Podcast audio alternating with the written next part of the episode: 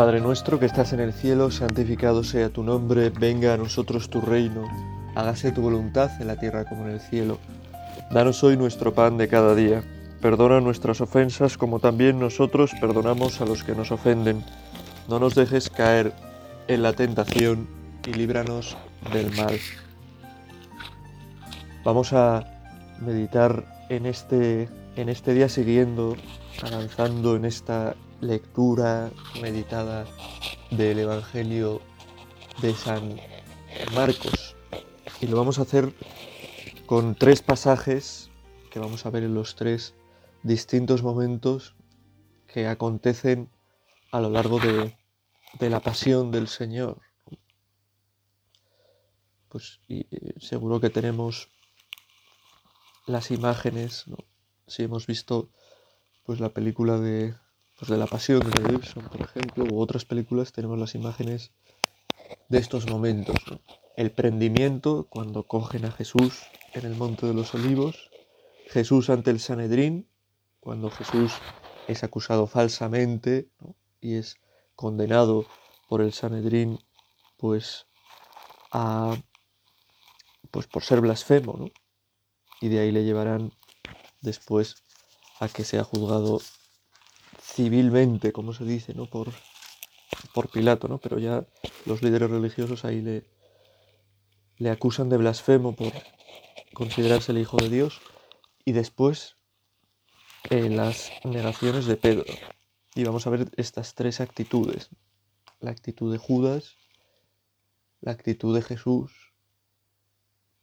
y la actitud de Pedro. Y en cada uno de los momentos de oración, pues nos detendremos en uno de estos pasajes. Y empiezo pues primero leyéndolo y luego intentando pues eso, meditar con cada uno de estos pasajes. Es Marcos 14 del 43 al 72, 4.3 a 7.2. El prendimiento. Todavía estaba hablando cuando se presenta Judas uno de los doce, y con él gente con espadas y palos, mandada por los sumos sacerdotes, los escribas y los ancianos. El traidor les había dado una contraseña diciéndoles, al que yo bese, es él, prendedlo y conducidlo bien sujeto. Y en cuanto llegó acercándose, le dice, rabí, y lo besó. Ellos le echaron mano y lo prendieron. Pero uno de los presentes, desenvainando la espada, de un golpe le cortó la oreja al criado del sumo sacerdote. Jesús tomó la palabra y les dijo, Habéis salido a prenderme con espadas y palos, como si fuera un bandido. A diario, a diario os he estado enseñando en el templo, y no me detuvisteis. Pero que se cumplan las escrituras. Y todos lo abandonaron y huyeron, lo iba siguiendo un muchacho envuelto solo en una sábana, y le echaron mano, pero él soltando la sábana se les escapó desnudo. Pues aquí vemos la traición de Judas. Y muchas veces se, ha querido analizar esta traición de Judas pues muy desde el exterior, ¿no? Como si Judas no tuviera eh, nada que ver con nosotros. Como si realmente muchas veces no fuéramos nosotros también como Judas, que con un beso y llamándole rabí, maestro, ¿no? lo que parece denotar un cariño pues, pues grande, en realidad lo que esté haciendo sea entregarle, entregarle para que lo juzgue y después para que lo mate. Nosotros, los cristianos, los que, bueno, pues intentamos practicar nuestra religión, el cristianismo, ¿no? practicar la oración, los sacramentos, la vida, la vida moral. A veces corremos, corremos el riesgo de ser auténticos judas. Y podemos vivir así un poco. ¿no? Que en un momento estemos besando a Jesús, llamándole maestro, y al poco estemos traicionándole, vendiéndole, volviendo a caer en hacer aquello que, que le supone tanto dolor en lo que le habíamos dicho que no íbamos a fallarle más, en lo que nos habíamos arrepentido. Corremos todos pues el riesgo de ser un poco Judas, que entre, entregar al Señor mientras le damos un beso. La vida cristiana no es una vida que se pueda vivir de manera eh, esquizofrénica, esquizofrénica, ¿no? O sea, como con una doble vida, ¿no? Nuestra vida de relación con Dios, nuestra vida de acudir al templo, nuestra vida de oración, nuestra vida de penitencia y por otro lado el resto, que no necesita saber nada de Dios, que es una vida independiente, que no puede ser así.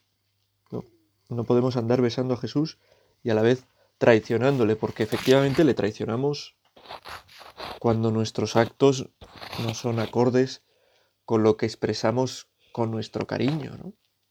Le traicionamos cuando convertimos la religión, el cristianismo, nuestra vida de fe en algo sentimental, ¿no? de estar momentos con Jesús, pero luego en el día a día, en el momento a momento, no nos acordamos de Dios, no, no nos acordamos de cómo Dios nos invita a no juzgar, no nos acordamos de cómo Dios nos invita a tratar a los hombres, incluso a los enemigos, con la mayor delicadeza. No nos acordamos de que nuestro cuerpo es templo de Dios, que es algo sagrado, igual que nuestro cuerpo, el cuerpo de todos los demás. Y ahí traicionamos a Jesús, le entregamos a Jesús. Porque aunque lo sepamos a posteriori y sea algo que ocurre en el tiempo posteriormente, son nuestros pecados los que entregan a la cruz al Señor, por los que Jesús se entrega, porque realmente lo que aquí ocurre, aunque parece que lo está entregando Judas, esa entrega de Jesús es libre, ¿no? Y él la iba a hacer si no es de esta manera, de otra. Por eso no podemos mirar a Judas como con distancia, ¿no?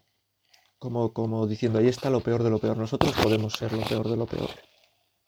Nosotros también jugamos con el fuego con el que juega Judas al entregar a Cristo, al tratarle de Señor, darle un beso, pero en realidad estar traicionándole. Nosotros no podemos creernos que somos mejores que nadie. Por eso, ante esta escena, a mí me sale pedirle al Señor siempre eh, que nunca me olvide de, de tu perdón, que nunca me olvide de tu misericordia, que nunca me olvide de que yo soy pecador, de que yo te puedo fallar, pero que tú no me falles. Porque lo que llevó a Judas al desenlace que tuvo su vida, a esa pérdida de esperanza que le llevó al suicidio, no fue el mal que cometió, sino el no ser capaz de darse cuenta de la misericordia de Dios y de la grandeza de Dios el considerar que lo que había hecho era imperdonable. No hay nada imperdonable para Dios. Siempre estamos a tiempo de acogernos a su misericordia. Para eso, pues no tengamos miedo a pensar que no somos en nuestras acciones tan distintos de Judas, que nosotros también somos pecadores, pecadoras, y a veces grandes pecadores, grandes pecadoras pero que eso nos lleve a, amarrarnos más fuerte a la misericordia y al amor de Dios, que todo lo puede y que realmente puede redimirnos y perdonarnos de cualquier cosa.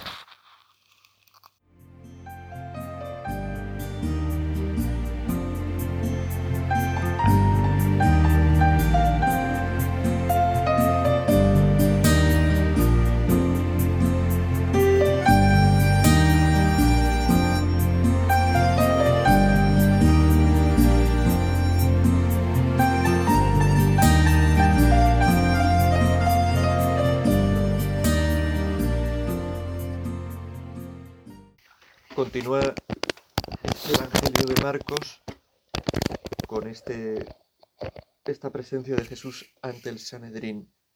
Y dice así, condujeron a Jesús a casa del sumo sacerdote y se reunieron todos los sumos sacerdotes y los escribas y los ancianos. Pedro lo fue siguiendo de lejos hasta el interior del patio del sumo sacerdote y se sentó con los criados a la lumbre para calentarse. Los sumos sacerdotes y el Sanedrín en pleno buscaban un testimonio contra Jesús para poderlo, para condenarlo a muerte, y no lo encontraban, pues aunque muchos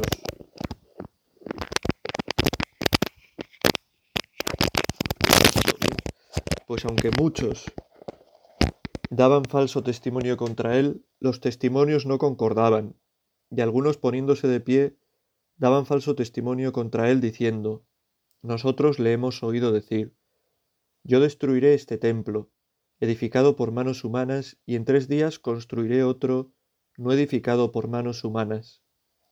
Pero ni siquiera en esto concordaban los testimonios. El sumo sacerdote, levantándose y poniéndose en el centro, preguntó a Jesús, ¿No tienes nada que responder? ¿Qué son estos cargos que presentan contra ti? Pero él callaba sin dar respuesta. De nuevo le preguntó el sumo sacerdote, ¿Eres tú el Mesías, el Hijo del bendito? Jesús contestó, Yo soy, y veréis al Hijo del hombre sentado a la derecha del poder, y que viene entre las nubes del cielo. El sumo sacerdote rasgándose las vestiduras, dice, ¿Qué necesidad tenemos ya de testigos? Habéis oído la blasfemia.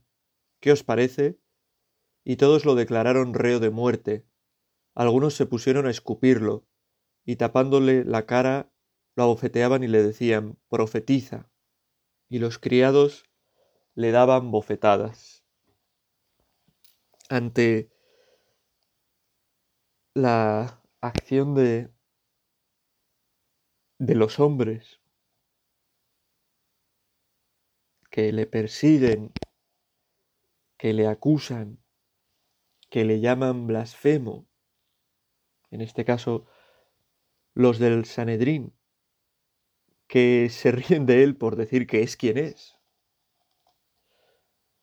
Pues Jesús no, no deja de defender la verdad. Y es que va a ser esto, la defensa de la verdad, que es lo que puede salvar lo que nos salva, lo que hace que a Jesús le condenen a muerte, lo consideren un blasfemo y por lo tanto reo de muerte. Pero Jesús nos echa atrás. Aquí se ve que que eso, que el prendimiento que hemos visto antes de, de Judas, pues realmente es un hecho que ocurrió de esta manera, pero podía quizá haber ocurrido de otra, de algo que tenía que suceder, que es que Jesús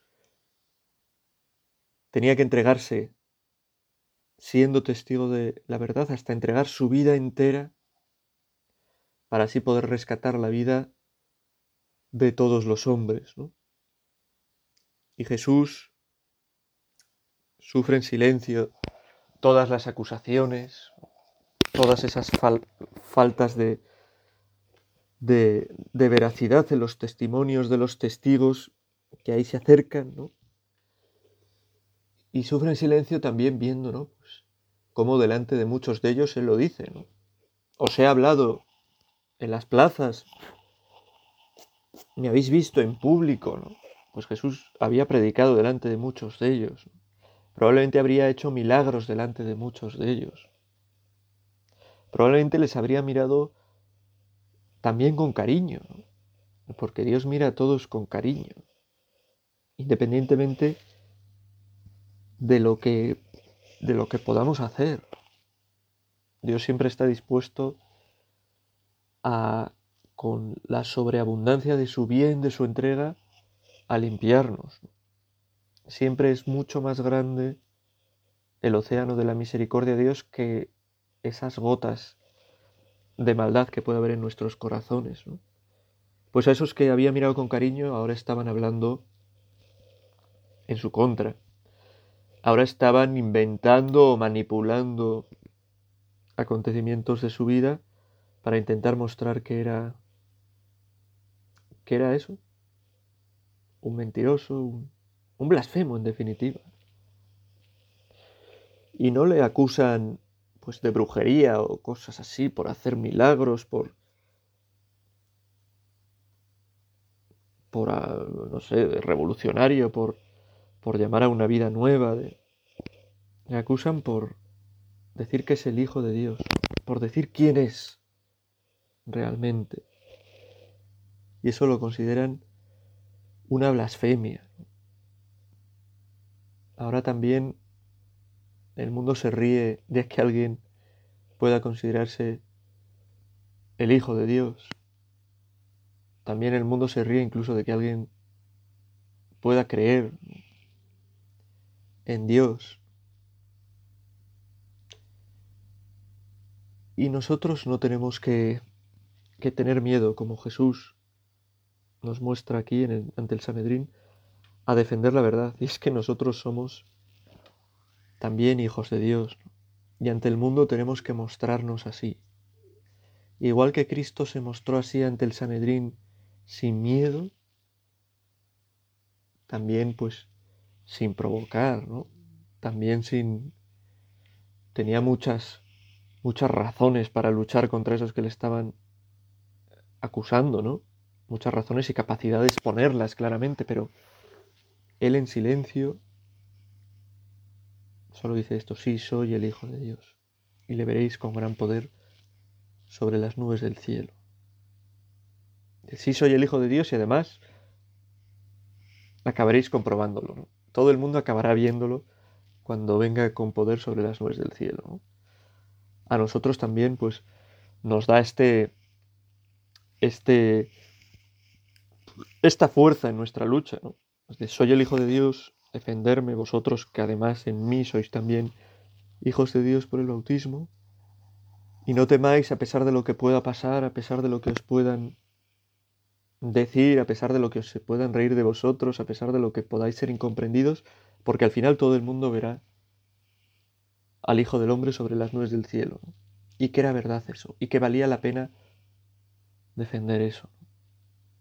Nosotros bautizados tenemos que defender que somos hijos de Dios y que somos hijos de Dios en el Hijo de Dios, que es Cristo.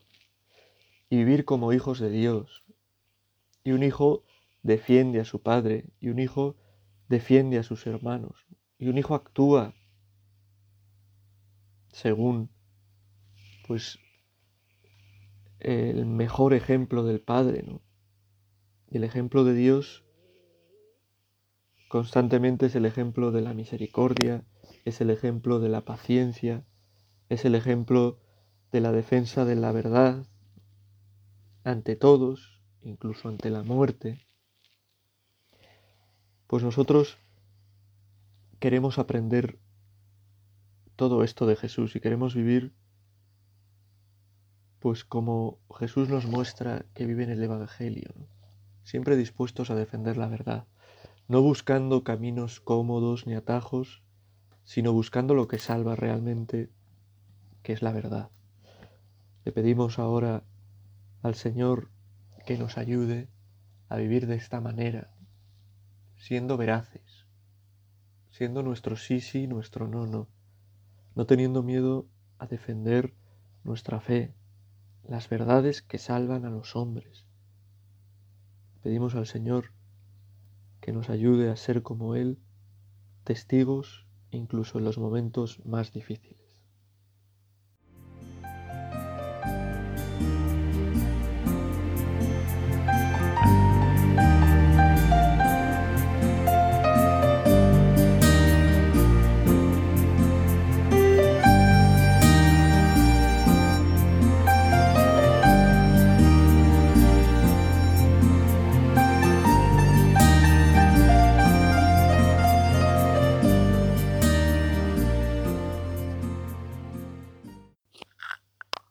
Acabamos ya con este, esta tercera parte, esta meditación de este día a la luz de la palabra de Dios y lo hacemos acercándonos a San Pedro, a las negaciones de Pedro. Seguimos acompañando a Jesús en, en su pasión y en estos, estos pasajes. Dice así, mientras Pedro estaba abajo en el patio, Llega una criada del sumo sacerdote, ve a Pedro calentándose, lo mira fijamente y dice, También tú estabas con el Nazareno, con Jesús. Él lo negó diciendo, Ni sé ni entiendo lo que dices. Se aleó fuera el zaguán y un gallo cantó. La criada al verlo volvió a decir a los presentes, Este es uno de ellos pero él de nuevo lo negaba. Al poco rato también los presentes decían a Pedro, Seguro que eres uno de ellos, pues eres Galileo. Pero él se puso a echar maldiciones y a jurar, No conozco a ese hombre del que habláis. Y enseguida, por segunda vez, cantó el gallo. Pedro se acordó de las palabras que le había dicho Jesús. Antes que el gallo cante dos veces, me habrás negado tres. Y rompió a llorar. Pues ojalá, pienso ahora al, leer esto, hubiera acabado así también el pasaje del prendimiento. Y Judas rompió a llorar. Pedro rompe a llorar porque se da cuenta, se da cuenta de lo que ha hecho. Y en esas lágrimas se muestra también su amor. Llora porque ha traicionado al amado. Y en ese mostrar en sus lágrimas ese amor al amado, pues cabrá también, desde luego, la esperanza la esperanza de las palabras que el mismo Jesús le había dicho, la esperanza del ejemplo de Jesús en su vida. Probablemente se acordase de esas palabras, tú eres Pedro y sobre esta piedra edificaré mi iglesia, de esa predilección de Jesús por él, por su confesión de, de fe. También se acordaría de esas palabras de Jesús diciéndole que iba a tener una especial, diciéndole a Pedro que iba a tener una especial protección por su oración. Y adivinando que le iba a negar tres veces. Pero diciéndole también, ¿no? En ese momento que, que no se desalentara, ¿no? Que él iba a estar con él para que pudiera confirmar a sus hermanos, para que pudiera ser esa cabeza de la iglesia.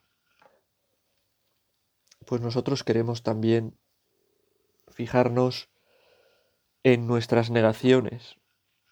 Ya le hemos dicho antes, no somos ni mejores que Judas, ni que Pedro en nuestras en nuestras acciones, en las cosas en las que podemos fallar a Dios, ¿no? Podemos caer en auténticas vilezas en nuestra vida, en auténticas infidelidades a Dios. Pero queremos pedir esta gracia que tiene Pedro y muestra Pedro en este, en este pasaje, que aunque niega tres veces a Jesús, y además pues no lo niega sencillamente, ¿no? Cada vez va como subiendo el tono en sus negaciones, ¿no? Hasta el final decir, decir, eh, no conozco a este hombre del que habláis. A negar totalmente una relación con Jesús.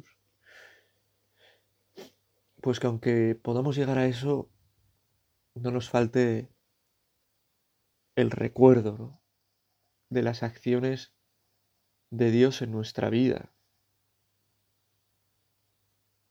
de cómo ha actuado tantas veces perdonándole, de cómo hemos podido recibirle tantas veces, de cómo hemos sentido en nuestra vida su presencia y su ayuda tantas veces. Hemos sentido alegría al recibir un sacramento al escuchar una palabra que ha sido aliento para nosotros, una palabra de la palabra de Dios. Que no olvidemos tanta gente que en el nombre de Dios ha actuado también en nuestra vida, haciendo las veces, pues, en cierto modo de, del mismo Dios, ayudándonos con su palabra, con su ejemplo, con su entrega en nuestra familia, amigos, algún sacerdote quizás, algún religioso, alguna religiosa, que nos han mostrado de un modo palpable el amor que Dios nos tiene. Que no nos falte a nosotros también memoria para poder recordar eso y para poder, a pesar de nuestras limitaciones, de nuestra fragilidad, romper a llorar y acogernos en ese llanto a la misericordia de Dios, a esa misericordia que es infinita. Pedro le negó, le falló, pero tuvo memoria de las acciones de Dios. A Judas le faltó la memoria, le faltó el recuerdo, le faltó con qué amor, le faltó recordar con qué amor le trataba siempre Jesús.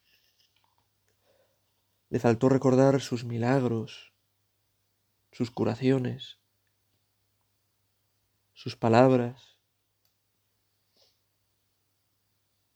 siempre de misericordia, de perdón, de llamada a una vida nueva en su seguimiento.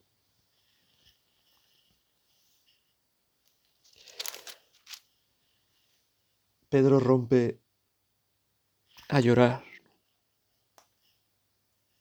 Ahora podemos preguntarnos nosotros si alguna vez rompemos a llorar. ¿Y por qué lloramos? también donde está nuestra mayor alegría, donde más nos alegramos es a las cosas que más importancia damos, son las que son capaces de hacernos más alegres. Pues también por las cosas que lloramos también podemos ver cuáles son las cosas que ocupan nuestro corazón. Si lloramos, igual no físicamente, pero si, si nos entristecemos por tonterías, o si realmente nos entristece el fallar a Jesús, si nos entristece nuestros pecados, nuestra falta de generosidad, nuestras traiciones. Pedro llora por eso, porque ama, porque ama a Jesús y le ha fallado. Nosotros, ¿por qué lloramos? Porque amamos nuestra carrera, nuestra fama, alguna cosa en concreto, o en nuestra vida, las lágrimas también brotan porque amamos a alguna persona. Amar siempre tiene esa parte de sufrimiento, porque amamos como Pedro a Jesús, pues le pedimos a Jesús que nos ayude a vivir con un corazón grande hacia Él para no tener miedo de llorar y arrepentirnos cuando le fallemos. Se lo pedimos de un modo especial a nuestra Madre, a la Virgen, en quien ponemos todos los propósitos que hayamos podido sacar de esta meditación. Dios te salve María, llena eres de gracia, el Señor es contigo, bendita tú eres entre todas las mujeres y bendito es el fruto de tu vientre Jesús. Santa María, Madre de Dios, ruega por nosotros pecadores, ahora y en la hora de nuestra muerte. Amén.